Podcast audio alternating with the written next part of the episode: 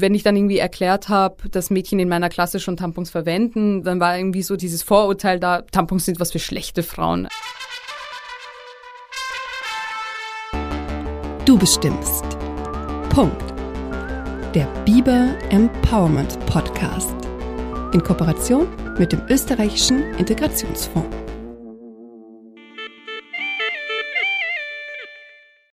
Mein Körper, mein Leben, meine Entscheidung. Ich bin eine Frau und ich bestimme über mich selbst. Hi und herzlich willkommen beim Biber Empowerment Podcast. Mein Name ist Delna Antia Tatic. Ich bin Chefredakteurin von Biber, dem Magazin für neue Österreicherinnen und Österreicher, und ich bin hier die Hostin. Mit meinen Gästinnen aus den Communities werde ich über Selbstbestimmung sprechen. Zum Beispiel darüber, selbst zu entscheiden, ob man ein Tampon benutzt, Sex vor der Ehe hat, ob man bei den Eltern auszieht oder nicht die Hausfrau to go ist, nur weil man die Tochter daheim ist. Mit jungen Frauen, die Role Models in der Mission Empowerment sind, werde ich darüber sprechen, wie sie ihre Revolution gewagt haben. Liebe Ladies da draußen, ihr bestimmt. Punkt. Ist hier die Ansage. Und darüber wollen wir heute mit ihr reden. Nada El-Azhar, 25. Tochter einer Ägypterin und eines Palästinensers. Arbeitet als Journalistin und kämpft mit ihren Texten oft und gern gegen patriarchale Strukturen in ihrer Community. Kurz geflüstert. Gretchenfrage. Gläubig oder nicht? Ich glaube, aber ich weiß noch nicht woran. Ist Sex vor der Ehe ein Tabu oder keines? Für mich eher ein Muss. Darfst du einen Freund haben und wenn ja, auch einen Österreicher? Ich dürfte keinen haben, aber ich habe mir das quasi anders gelegt. Wie welche Frau willst du niemals sein? Also ich möchte auf keinen Fall wie meine Mutter sein, obwohl ich sie sehr lieb. Was war deine erste Rebellion? Dass ich mir heimlich schwarzen Lidschatten in die Schule mitgenommen habe mit zwölf. Liebe Nada, schön, dass du da bist. Danke für die Einladung. Wir sind ja Biber-Kolleginnen und ich schätze deine Artikel schon immer dafür, dass sie so mutig mit Tabus brechen und du auch keine Scheu hast, persönlich zu schreiben. Mhm. Und wir wollen ja heute über etwas sprechen, das nicht nur persönlich ist, sondern eigentlich intim und über das sich nicht geredet gehört, jedenfalls nicht öffentlich. Wir tun es aber, weil das Intime bei Frauen ja auch oft politisch ist. Und deswegen frage ich dich als erstes, fällt es dir leicht oder schwer, hier mit Mikrofon vor der Nase über die weibliche Regelblutung zu sprechen? Nein, also ich habe überhaupt kein Problem damit. Du thematisierst in einem viel beachteten Artikel ja nicht nur die Tabuisierung der Regel, sondern auch das Tabu der Tampons in konservativen Familien. Mhm. Was hat es damit auf sich? Naja, wie so oft ähm, kommen ja so Ideen für solche Texte aus meiner persönlichen Erfahrung und eben aus Gesprächen mit Frauen, die vielleicht auch ähnlich wie ich aufgewachsen sind. Und ähm, ich habe ganz lange Dinge nicht hinterfragt, die mir beigebracht wurden. Also ich bin in einer muslimischen Familie aufgewachsen und da war es einfach wie eine Tatsache, dass, äh, dass man zum Beispiel den Koran nicht berühren soll, wenn man menstruiert. Und nach der Lehre so, was ich mitbekommen habe, ist Menstruationsblut quasi von der rituellen Unreinheit her, so in Anführungszeichen, auf einem Level mit Hundespeichel zum Beispiel, ja. Und also das war etwas, was ich einfach für mich akzeptiert hatte. Das Einzige, wo es dann begonnen hat, mich zu stören, war, als ich dann tatsächlich meine äh, Regel bekommen habe und sich dann ein bisschen so die Erziehung geändert hat. Also ich habe schon gemerkt, dass ähm, gewisse Dinge anders gehandhabt wurden plötzlich, äh, wie zum Beispiel, also wir sind äh, immer im Sommer fast jeden Tag mit meinem, mit meinem Vater zusammen, meine Schwester und ich ins Schwimmbad gegangen und plötzlich äh, musste ich Badeanzüge tragen statt Bikinis was ja an sich eh noch sehr viel Freiheit ist, aber mich hat das schon sehr gestört, weil ich dachte dann, was ist an meinem Körper plötzlich anders von einem Tag auf den anderen geworden? Also so, warum Wie ist alt warst du da? Mm, ich habe meine Regel mit 14 bekommen, also ich war glaube ich die letzte in meiner Klasse Und äh, ja, eben bis dahin gab es ja viele Sommer, in denen ich äh, im Bikini da war und das war nie ein Thema. Und plötzlich habe ich mich anders beurteilt gefühlt. Also und, oder halt auch mein Körper wurde anders beurteilt. Und ähm, das war eigentlich so der Ausgangspunkt für das, warum ich dann später dann Dinge hinterfragen musste. Ich würde gerne noch mal kurz zu diesem Punkt kommen, wo du gesagt hast, dass dir eigentlich schon vermittelt worden ist, auch schon bevor du dir eine Regel bekommen hast, dass das etwas Dreckiges, etwas Unreines ist. Wer hat dir das gesagt? Also natürlich ist eher so meine Mutter dafür zuständig gewesen. Also mit dem Vater redet man bei uns nicht über solche Dinge. Vielleicht hätte man es ja ruhig ansprechen können, weil mein Vater ist Diplomkrankenpfleger gewesen und der hat natürlich einen anderen Zugang zum menschlichen Körper als vielleicht so der, wie sagt man, 0815 arabisch-muslimische Vater. Aber ja, eben, der war ja viel arbeiten und meine Mutter war ja zu Hause, sie war ja Hausfrau immer. Wir sind nämlich fünf Kinder und da gab es ja immer welche, auf die man aufpassen musste, weil die Altersunterschiede und so auch sehr groß sind teilweise also die Mutter ist eigentlich so bei uns daheim immer zuständig gewesen so und hat so Werte vermittelt einfach. Aber anders kannte sie es ja auch nicht. Das heißt, als mit 14 deine erste Regel eingesetzt hast, hast du dich dann auch für deinen Körper geschämt? Naja, ich glaube, das ist sowieso ein Alter, wo sehr viel passiert und wo man sich ja sehr unsicher ist und so.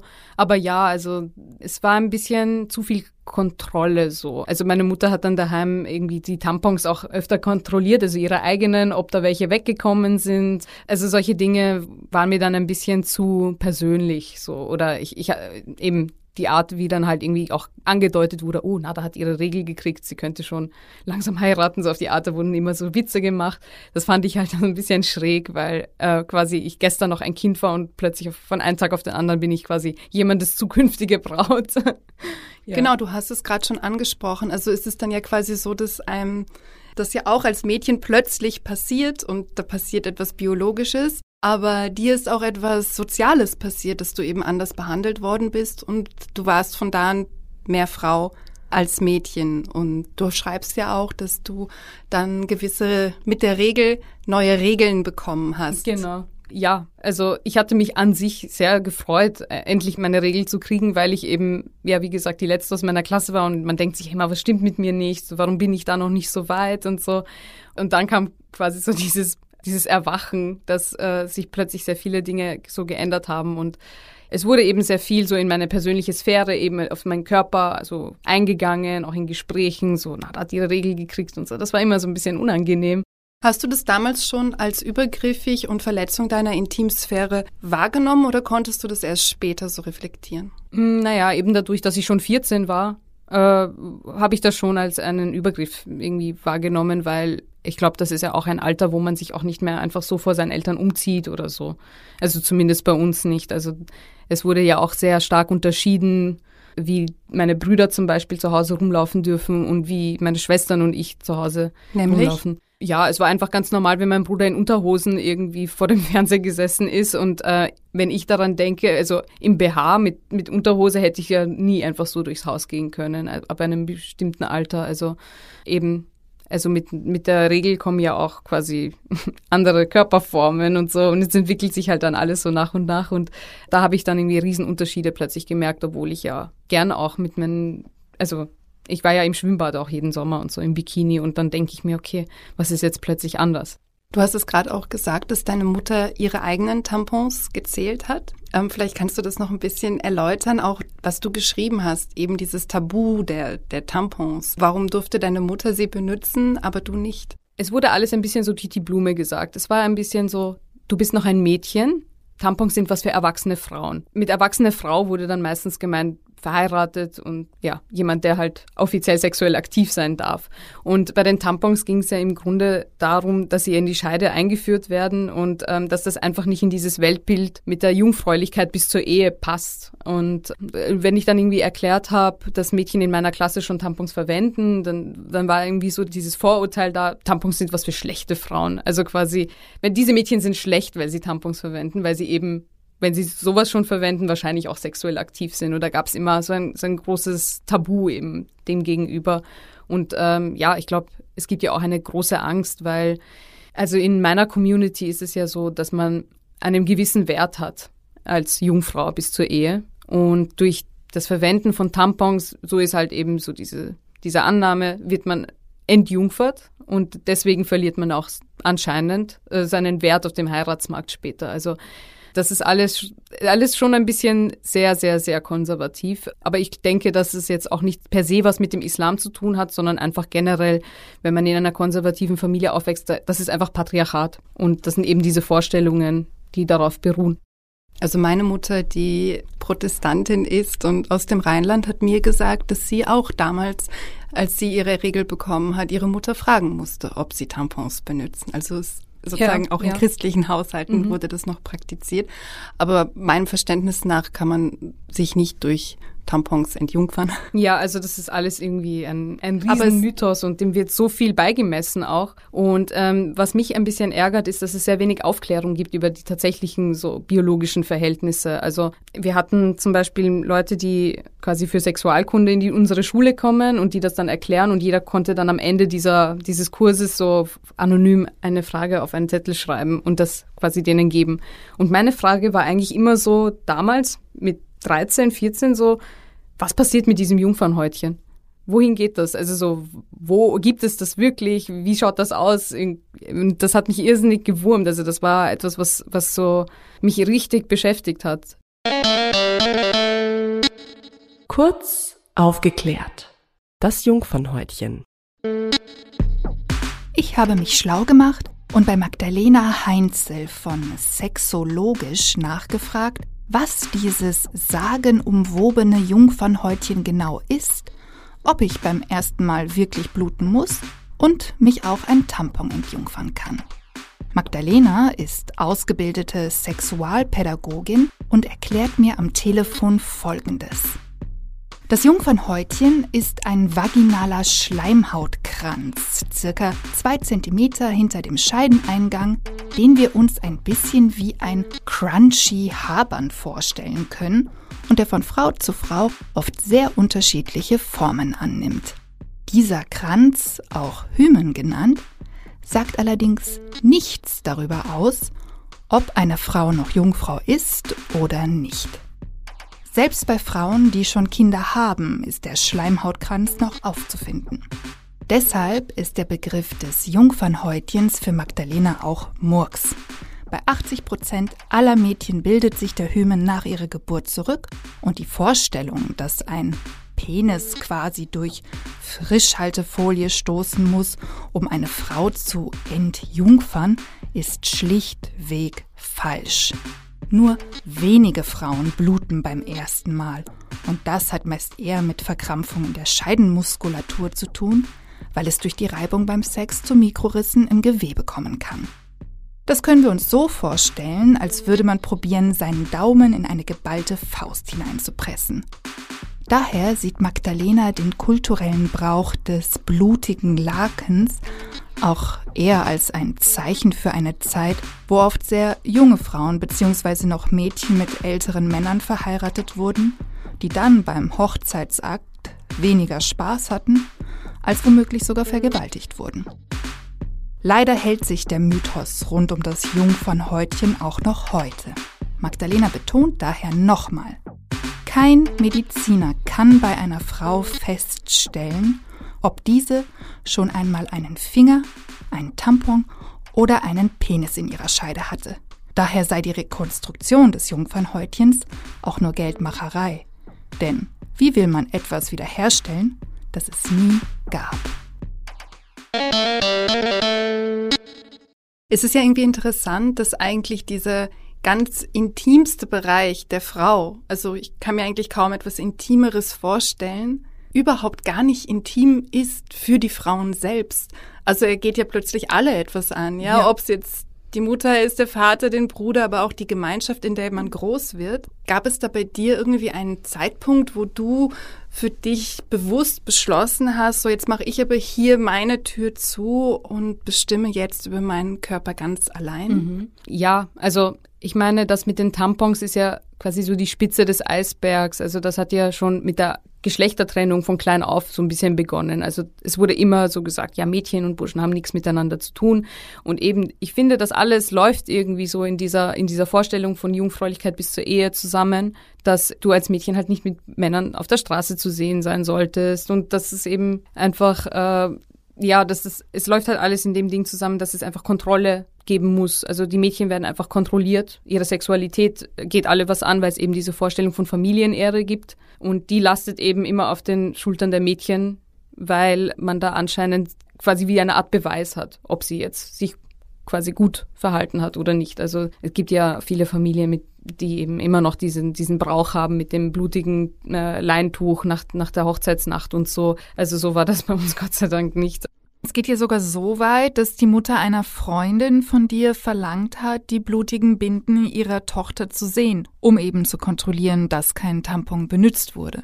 Es ist ja auch vielleicht sehr individuell, wie in welcher Familie mit dem Thema umgegangen wird, aber im Grunde ist halt ja, also so dieses, man darf halt bloß keine Tampons bei sich irgendwie so haben. Also wenn, wenn das bei dir gefunden wird, das ist schon so schlimm, als ob du Kondome bei dir hättest. Und war das deine Rebellion? Weil du hast ja geschrieben, du hast sie heimlich verwendet? Ja, das war ein bisschen so die Rebellion, ja. Also das, meine Rebellion ging schon ein bisschen früher los, weil ich ja an sich auch mit anderen Dingen, die, die mir halt so vermittelt worden sind, nicht immer so ganz einverstanden war. Also ich war immer sehr skeptisch, so was Religion und diesen Glauben und diese ganzen Werte betrifft. Also warum darf ich als Frau nicht dieselben Dinge tun, die ein Mann tut? Ich habe ja zwei Brüder und zwei Schwestern und habe halt das gesehen. Also so jeder kann, also ich habe ja auch mit meinen Brüdern gemeinsam gespielt. Ich war immer mit Burschen befreundet in der Schule und so und dann irgendwie ja, das hat mich einfach dann so gestört. Also das, das Ding mit den Tampons war dann im Endeffekt dann nicht so wichtig wie die Tatsache, dass ich einfach mich irgendwie frei bewegen können wollte also du hattest schon draußen. ganz früh dieses Bedürfnis, als Frau genauso frei zu sein. Ja, weil ich auch nicht irgendwie gedacht habe, ich bin jetzt dümmer oder weniger wert als äh, zum Beispiel meine Brüder oder halt äh,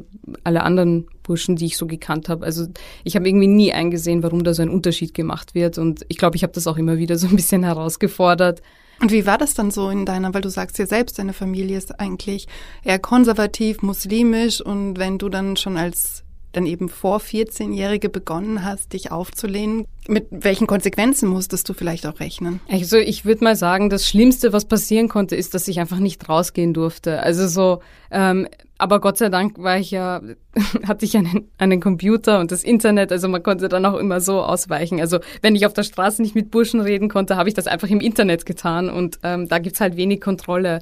Also ich würde sagen, also mein erstes Smartphone war so das Tor zur Welt für mich und ähm, eben, also auch über Social Media sind dann auch Themen aufgetaucht, wo ich dann begonnen habe, hey, also das war bei mir auch so und ich sollte das hinterfragen. Eben halt auch diese Sache mit dem Jung, mit der Jungfräulichkeit eben als Konstrukt. Also so, und dass Tampons im Prinzip ja dich nicht entjungfern können, aber eben, also dass man diesen physischen Aspekt, dieses Jungfernhäutchen, dass das nicht existiert oder so das ist mir eigentlich erst so durch äh, so feministische Inhalte auf Social Media klar geworden und dann habe ich begonnen, das zu hinterfragen weil eben, ich meine, ich war mal mit 16 bei einem Frauenarzt und das war eben der Frauenarzt meiner Mutter, der war auch Araber und ich glaube, der hat mich sogar noch auf dem Ultraschall gesehen. Also sie ist irrsinnig lang schon bei ihm in Behandlung gewesen und der hat mich nicht untersuchen wollen, weil ich nicht verheiratet bin. Er ist wirklich so mit mir am Gang gestanden und hat gemeint, du, du bist ja noch nicht verheiratet und ähm, er hat mir damals die Pille verschrieben, weil ich Hautprobleme hatte, aber ich war dann so, ja, bitte verschreib mir die Pille. Also das war so ein bisschen so das nächste Tor zur Freiheit.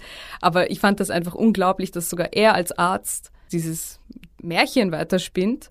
Ich fand das irgendwie sehr krass, weil ich mir denke, sowas, so jemand wie ein Arzt oder ein Anwalt oder halt, das sind ja alles eigentlich potenziell Personen, die Frauen auf einem Weg irgendwohin unterstützen könnten. Also wenn ich jetzt in einer Familie wäre, die noch, wo alles noch quasi enger wäre, wo, wo, wo, wo das noch eingeschränkter wäre und wo nicht einmal vielleicht erwartet wird, dass ich später mal auf die Uni oder sowas gehe. Also in meiner Familie war das schon so, dass die wollten, dass ich studiere und so. Dann denke ich mir, sind diese Mädchen verloren. Die haben niemanden, mit dem sie über sowas reden können und die haben einfach gar keine professionelle Ansprechperson für sowas. Und das ist etwas, was ich mir eigentlich schon sehr wünschen würde. Vielleicht so auch gerade äh, so an Schulen, wo sehr viele Mädchen mit, äh, äh, also sagen wir, wo sehr viele Mädchen mit Migrationshintergrund sind oder die eher so konservativ aufgewachsen sind, sei es jetzt äh, jüdisch oder halt islamisch oder so. Das würde ich mir schon wünschen, dass quasi dieser kulturelle Aspekt in der Sexualerziehung auch berücksichtigt wird. So wie du erzählst, wirkt es halt auch schon sehr früh sehr selbstbewusst und auch sehr kritisch. Hast du dann auch Gespräche in deiner Familie darüber gesucht? Also hast du zum Beispiel gesagt, hey, das stimmt doch gar nicht, man kann gar nicht entjungfert werden. Also konntest du mit deiner mhm. Schwester oder mit deiner Mutter darüber reden? Also höchstens vielleicht mit meiner Schwester. Ja, aber nein. Also Sexualität allgemein war ja ein absolutes Tabu. Also alles, was zwischen den Beinen ist, ist, sollte man gar nicht ansprechen, anfassen, nichts davon. Also so, natürlich konnte ich mit meiner Mutter nicht über sowas reden. Ähm, oder mein Vater kommt, kam ja für sowas sowieso nicht in Frage. Also das ist eigentlich etwas, was man so für sich so behält. Und dann, wenn man dann alt genug ist und irgendwie andere Möglichkeiten hat, dann kann man einen Weg einschlagen. Aber das Schlimme ist ja, dass, dass es einfach sehr viel Geduld braucht. Also so, man kann im Kopf schon komplett selbstbestimmt und das alles sein, aber in einem gewissen Alter fehlen dann solche Möglichkeiten, auch finanzielle Möglichkeiten zum Beispiel. Und ja, man muss dann einfach so durchbeißen, bis es halt so weit ist, dass man sagen kann, okay, ich bin jetzt volljährig, ich kann mir einen Job suchen und man muss da einfach so durchtauchen, bis man dann weit genug ist. Also war die Volljährigkeit für dich einfach auch etwas Offizielles, dass du wirklich selbstbestimmt leben kannst? Mm, also, dass ich, als ich 18 geworden bin, hat das im Prinzip gar nichts wirklich geändert. Also so, es hieß immer ja so, egal ob du 18 oder 80 bist bei uns zu Hause. Also in, in, in Wirklichkeit, ähm, ja, ich, also bei uns war das ja einfach teilweise so, dass also meine Mutter war irrsinnig traurig einfach, dass ich mir einen Job neben der Uni gesucht habe und sie hat dann immer versucht zu sagen, ja, und dann kommst du nicht zum Studieren und so. Sie wollte mir das immer so ein bisschen ausreden. Aber ich glaube, in Wirklichkeit war da einfach dahinter die Angst, dass, dass man einfach dann selbstständig genug wird, um einfach äh, zu sagen, okay, ich habe jetzt mein Leben und ich gehe da jetzt weg. Also selbst nachdem ich 18 geworden bin, hat es noch ein bisschen gedauert, bis ich dann quasi einen Job hatte und so weiter. Aber den genauen, also es hat schon einige Jahre gedauert in Wirklichkeit. Das ist ja eigentlich dann auch eine unglaubliche Last, die auf diesen Schultern liegt. Du musst in, oder andersherum, ja, sonst ist es ja oft so, dass die Eltern einem das irgendwie ermöglichen wollen, mhm. alleine zu leben. Jetzt sage ich mal in diesen klassischen mhm. Normalo-Österreicher Haushalten. Und als junge Frau aus einem konservativen äh, Familien-Background muss man sich das nicht nur mhm innerlich erkämpfen, dann auch noch mit der Familie erkämpfen, sondern man muss ja auch finanziell sich das selbst ermöglichen. Ja. Wie ist das bei dir gelungen? Naja, also wenn es nach der Vorstellung meiner Eltern gegangen wäre, hätte ich zu Hause gelebt bei ihnen, bis ich einen Mann heirate und dann wäre ich zu dem gezogen. Also in Wirklichkeit ist es ja auch keine richtige Freiheit, weil du dich quasi aus der Abhängigkeit von deinen Eltern in die Abhängigkeit eines Mannes begibst. Und das ist halt ein großes Tabu. Also es gibt natürlich auch viele Mädchen, die ich so aus meiner Kindheit kenne, die haben sich dem einfach gebeugt, so. Die haben gesagt, ja, das ist einfach so, die haben das mitgemacht.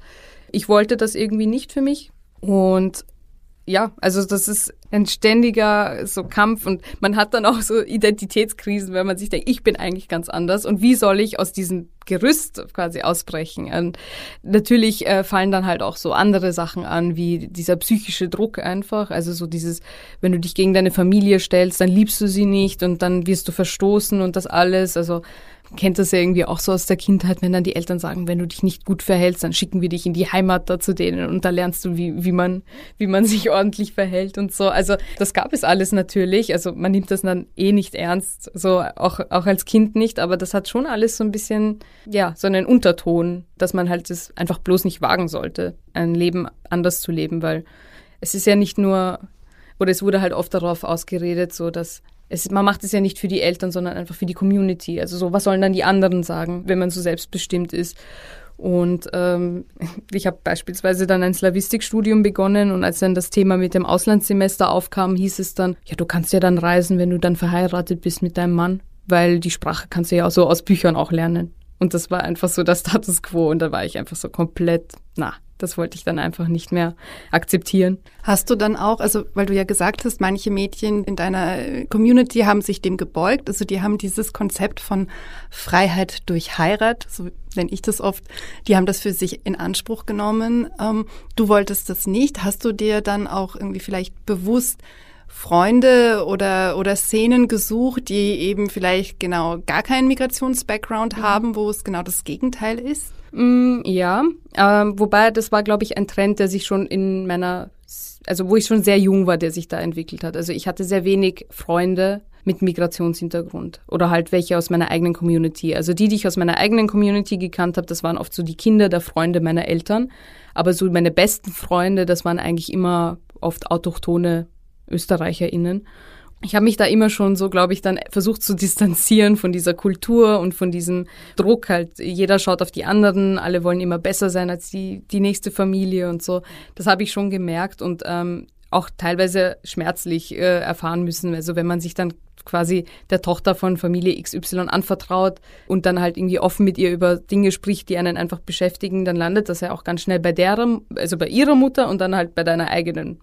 Und ähm, es gibt immer so diese, diese Politik, so meine Mutter hat das irgendwie mal gut zusammengefasst. Also als Frau macht man am besten gar nicht von sich reden. Also so, wenn du jemanden kennst und man fragt, ob man die kennt und eben, also so, man sollte einfach gar nicht von sich reden machen, ergo Blatt sein. sehr unsichtbar sein. Und ähm, ich war eigentlich immer so alternativ, so ich war in der Schule halt so das Grufti-Mädchen und ich habe immer so Marilyn Manson gehört und war irgendwie so ganz in einer anderen Sphäre. Also so wirklich, wo man sich denkt, wo sind die weißesten Leute, wie man sich nur vorstellen kann. Und dann dachte ich nur, ja, passt, das ist das, was ich für mich gewinnen konnte. Und ich war immer so ein bisschen makaber und weird so. Und ähm, ja, ich weiß nicht, das bin ich auch heute noch irgendwie. Also ich finde es ein bisschen schade, dass ich dann auch quasi ich habe so Freundinnen gehabt, aber die konnten sich nie wirklich so in mich äh, hineinversetzen, weil wenn du denen erzählst, dass du einfach nicht rausgehen darfst, dann war das irgendwie so so, ja, dann schleich dich halt raus. Also so, das kann man einfach nicht machen. Also dieser Druck,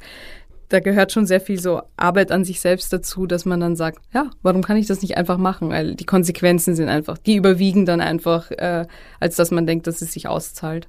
Ja, das Und ist ja auch oft der Grund, weshalb ähm, auch bei Biber eben viele junge Frauen erzählen, dass sie lieber Freundschaften haben innerhalb ihrer Community oder halt eben auch Mädels mit Migrationshintergrund, weil sie sich dort verstandener fühlen mhm. und weil man eben nicht groß erklären muss, wenn der Papa einem nicht erlaubt, in den Urlaub zu fahren, mhm. so wie der Bruder, auch wenn man 20 ist. Da hilft dann einfach nicht der Satz, wieso machst du es nicht einfach? Oder du bist doch eh erwachsen, kannst doch selber entscheiden, ja. dass das einfach ganz andere Konsequenzen hat, wenn man aus einer Familienkultur kommt. Ja, aber ich hatte immer so diesen Gedanken, ich fühle mich auch zu Hause sehr unverstanden, also versuch das mal jemandem zu erklären. Also das ist, ich wollte mich einfach so komplett von dem distanzieren, einfach mich normal fühlen. Und eben dieses sich normal fühlen, wie so, wie alle anderen, das war für mich, glaube ich, immer so ein, ein, ein Antrieb. Ich habe dann auch irgendwie auf andere Art so rebelliert, dass ich zum Beispiel mit, bis ich 16 war, kein Wort Arabisch gesprochen habe mit meinen Eltern, weil ich mir gedacht habe, nö, ich, ich spreche Deutsch. Und das wird mir jetzt aber zum Verhängnis, weil mein Arabisch äh, auf einem Kinderlevel ist. aber ich arbeite daran. Ich kann manchmal sogar im Restaurant auf Arabisch bestellen und ja, fühle mich und, da nicht komisch. Und fühlst du dich jetzt normal? Weil jetzt würde man ja, ich meine, ne, sozusagen das Mädchen, die junge Frau, die aus einem konservativen Haushalt, aus einer konservativen Familie kommt, ist inzwischen lebt alleine, lebt auch mit einem Freund zum Teil zusammen, mhm. steht zu Sex vor der Ehe, schreibt selbst über die Sex- und Flirtgeschichten bei mhm. Bieber und bist ja sehr frei. Ja, also ich denke immer, also ich hatte, ich hatte eine, eine, einen, einen Zeitraum so, wo es mit meinen Eltern einfach gar nicht ging. Also so, das war so diese intensive Kampfphase, wo ich so wirklich, wo es halt sehr viel Streitereien gegeben hat und äh, sehr viel Geschrei und so weiter und so fort. Aber ich glaube, am Ende freuen sich meine Eltern, dass ich den Weg eingeschlagen habe, weil ich einfach nicht mehr abhängig von ihnen bin ich glaube, das ist für die auch in Wirklichkeit sehr befreiend gewesen, dass ich nicht mehr mit 25 zu Hause wohne. Und mein Vater, der ist ja schon 70 und in Pension eben. Also so, ich glaube, da fällt halt auch eine sehr große Last so ab. Und ähm, sie freuen sich auch jetzt eigentlich, wenn ich so neue Artikel schreibe und auch wenn es halt jetzt was Kritisches ist oder wo ich irgendwie Kritik an meiner eigenen Community mache, das nehmen die schon mit Humor. So, ah ja, Nada, die schreibt schon wieder was, was hast du schon wieder über Muslime geschrieben, so auf die Art. Also das hat sich einfach am Ende so ausgezahlt, weil ich glaube, meine Eltern haben verstanden, dass ich mich einfach komplett abgekapselt hätte von ihnen und dass ich einfach gesagt hätte, wenn ihr mich nicht so leben lasst, wie ich das will, dann bin ich einfach weg, dann seht ihr mich einfach nicht mehr und das war's. Und ich glaube, ihnen war einfach die, die Beziehung zu mir wichtiger als jetzt ihre Wertevorstellungen. Und das Gute ist, ich habe auch das Gefühl, meine Mutter hat sich ein bisschen mit emanzipiert. Das heißt, wenn wir telefonieren, dann erzähle ich ja auch immer was so von meinen quasi Liebesgeschichten und so. Und da sagt sie manchmal so, ach, wenn ich das höre, dann fühle ich mich jung, obwohl ich nicht sowas gemacht habe, als ich in deinem Alter war. Aber das, das hat ihr dann immer dann gefallen und ja. Das heißt, irgendwo hat sich ja auch dein Mut zu dieser Rebellion und zum Ausbrechen ausgezahlt, weil du auch deinen Eltern zugetraut hast, dass sie sich auch verändern. Also sie haben jetzt auch einen Lerneffekt. Mhm, ja, also ich habe immer gehofft, dass, ähm, dass sie das irgendwo auch nachvollziehen können, was ich will und warum ich mit nichts davon einverstanden bin. Ich glaube, ich hatte einfach auch schon so als Kind Anlagen, dass ich sehr viel Fragen gestellt habe und so und dass ich halt nicht sehr konform war. Also ich war immer so ein bisschen das schwarze Schaf in der Familie, auch buchstäblich quasi, weil ich immer schwarz angezogen war und das alles. Aber ja, also ich glaube eben, also ich habe ich hab versucht, es ihnen zuzutrauen und sie sind halt, sie haben mitgezogen und das freut mich voll. Und, und jetzt ist es einfach so viel entspannter und ich sage immer, ein bisschen Distanz hat halt auch immer geholfen. Also sobald ich nicht mehr unter ihrem Dach äh, gewohnt habe, waren gewisse Dinge einfach kein Problem mehr, weil sie es einfach nicht, ja, es betrifft sie einfach nicht mehr und ähm, eben halt auch so Schritte in die Privatsphäre, weil Privatsphäre ist ja auch so ein anderes großes Thema, was es dann, wo es halt auch Probleme gegeben hat, als ich noch da gewohnt habe. Oder generell, also so, du bist ja, du hast ja als Mädchen in so einer Familie keine Privatsphäre in dem Sinne, weil eben, ja. Und also das hat sich am Ende wirklich super ausgezahlt und ich bin auch sehr stolz auf mich und auf meine Eltern und ich denke mir auch, dass es einfach viel lockerer ist. Also und wenn wir jetzt nochmal so auf das Thema, auf die Regel, auf die, auf diese körperliche Selbstbestimmung, über die wir ja heute am Beispiel mhm. der Regel reden, wenn wir nochmal darauf zurückzusprechen kommen, und man sieht ja einerseits so gesellschaftlich war ja auch die Regel, die Menstruation immer ein großes Tabu. Also jetzt erst vor kurzem wurde das blaue Wasser in der Werbung mhm. auch umgefärbt und man musste nicht mehr anhand von blauem Wasser sehen, ob jetzt die weiße Hose wirklich blutsicher ist mhm. oder nicht. Und es wird inzwischen ganz viel, ich bin selbst überrascht, Werbung gemacht für Mittel gegen Scheidenpilz oder es gibt Playtoys-Werbung für die Selbstbefriedigung der Frau. Also da tut sich ja schon sehr viel so mhm. gesamtgesellschaftlich. Ähm, wie siehst du das? Du hast ja auch einen guten Blick auf die Community oder so. Wie siehst du das? Tut sich auch was in konservativen Familien? Hm, schwierig zu sagen. Also äh, ich würde sagen, ja, die Mädchen, die wissen ja, glaube ich, jetzt viel mehr als früher. Also eben, also Social Media ist ja so wichtig. Also du hast eigentlich, wenn, auch wenn du keine Schwester hast, kannst du dir quasi von einer Influencerin abschauen, ja, man kann selbstbewusst mit seiner Menstruation umgehen. Du hast halt diese virtuelle große Schwester auf die Art. Sie wissen es oft besser, aber eben, also es gibt immer so dieses, über gewisse Sachen redet man einfach mit den Eltern nicht und dann heißt es abwarten und ja, also ich habe halt auch beobachtet, also dass auch, ähm, es gibt ja auch viele Frauen mit Kopftuch, die jetzt auch alleine reisen oder halt die eben über Feminismus reden und so. Also es ist auch ein bisschen eine neue Generation. Ich denke quasi so, dass die Art, wie ich erzogen wurde, so ein, also ein Auslaufmodell ist, weil einfach jetzt so viel mehr Selbstbewusstsein herrscht und so viel mehr Aufklärung da ist und also ich denke immer so, jede Bewegung bekommt eine Gegenbewegung. Und wenn es besonders strenge Eltern sind, dann heißt das oft, dass die Kinder ja umso mehr rebellieren und so, weil man ist ja nicht blind, man geht ja raus und sieht, wie andere Teenager in dem Alter auch leben und eben auch sexuelles Selbstbewusstsein bei Frauen ist ja auch so ein Thema. Also dass so eben aktiv so gegen Slut-Shaming ähm, gepostet wird und eben das, also dass Frauen einfach so sich selber anders tragen, als es jetzt noch vor zehn Jahren war, das, das hilft schon enorm. Und ich glaube auch, dass sich sehr viel weiter ändern wird, wenn das so weitergeht. Super. Und hast du noch als eine, die die Revolution schon erfolgreich hinter sich gebracht hat, ein Tipp oder etwas, was du irgendwie jungen Frauen mit auf den Weg geben möchtest für ihre körperliche Selbstbestimmung oder überhaupt für ihre Freiheit als Frau? Hm, vielleicht klingt das jetzt ein bisschen kitschig, aber bei mir ist halt vieles aus Liebe weitergegangen. Also ich finde, äh, Liebe ändert so viel im Leben und ähm, kann dir auch die ärgsten Komplexe nehmen in Wirklichkeit, äh, die man halt auch so über sich selber hat. Also ich glaube echt, dass man, dass man mit Liebe sehr viel weiterbringt. Und Liebe jetzt im Sinne von Selbstliebe oder auch der romantischen Liebe zu jemand anderem oder doch auch der Liebe zu den Eltern? Ich finde, das alles äh, spielt damit. Also äh, es gibt ja immer so diesen Spruch, man muss sich selbst lieben, bevor man andere liebt. Ich finde nicht unbedingt, dass es in der Reihenfolge passieren muss. Und eben bei mir ist so die Liebe zu den Eltern dann wieder aufgeflammt, wo ich dann quasi mehr Freiheit hatte und wo ich dann halt einfach nicht mehr so wütend war. Also so Liebe und Wut sind sehr starke Emotionen, die man auch sehr gut für sich verwenden kann im Kampf so. Und mit diesen schönen und auch liebevollen Worten setze ich hiermit jetzt einen Punkt. Liebe Nada, danke, dass du da warst. Vielen Dank für die Einladung. Gerne. Liebe Hörerinnen und Hörer, danke, dass ihr zugehört habt. Das war der Biber Empowerment Podcast. Schaltet doch auch beim nächsten Mal wieder ein, abonniert unseren Channel, schreibt eine Bewertung auf Apple Podcast und das Wichtigste ist, teilt ihn mit anderen. Denn für die Selbstbestimmung von Frauen kann es nicht genug Gehör geben. Ich freue mich auf euch und sage, liebe Ladies, ihr bestimmt. Punkt. Eure Dana. Dieser Podcast entsteht in Kooperation mit dem österreichischen Integrationsfonds. Werbung. Die Stärkung und Förderung von Mädchen und Frauen mit Migrationshintergrund ist dem österreichischen Integrationsfonds ein besonderes Anliegen. Der ÖIF legt in seiner Arbeit einen Schwerpunkt darauf, dass Migrantinnen ihre Fähigkeiten und Potenziale erkennen und nutzen und dadurch selbstbestimmt am gesellschaftlichen Leben in Österreich teilhaben. In jedem Bundesland gibt es ein Integrationszentrum, in dem Frauen beraten werden. Themen sind Ausbildung und Beruf, Gesundheit, Sprache und Gewaltschutz. Zudem gibt es Integrationskurse, Seminare, Publikationen, Podiumsdiskussionen und Schulbesuche der Initiative Zusammen Österreich. Auch spezielle Förderaufrufe und Preisausschreibungen des ÖIF unterstützen Initiativen, die sich für Migrantinnen einsetzen.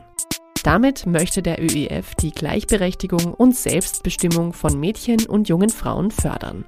Alle Angebote des ÖIF für Frauen findet ihr unter www.integrationsfonds.at slash Frauen. Du bestimmst. Punkt. Dieser Podcast wurde präsentiert von Oh, wow.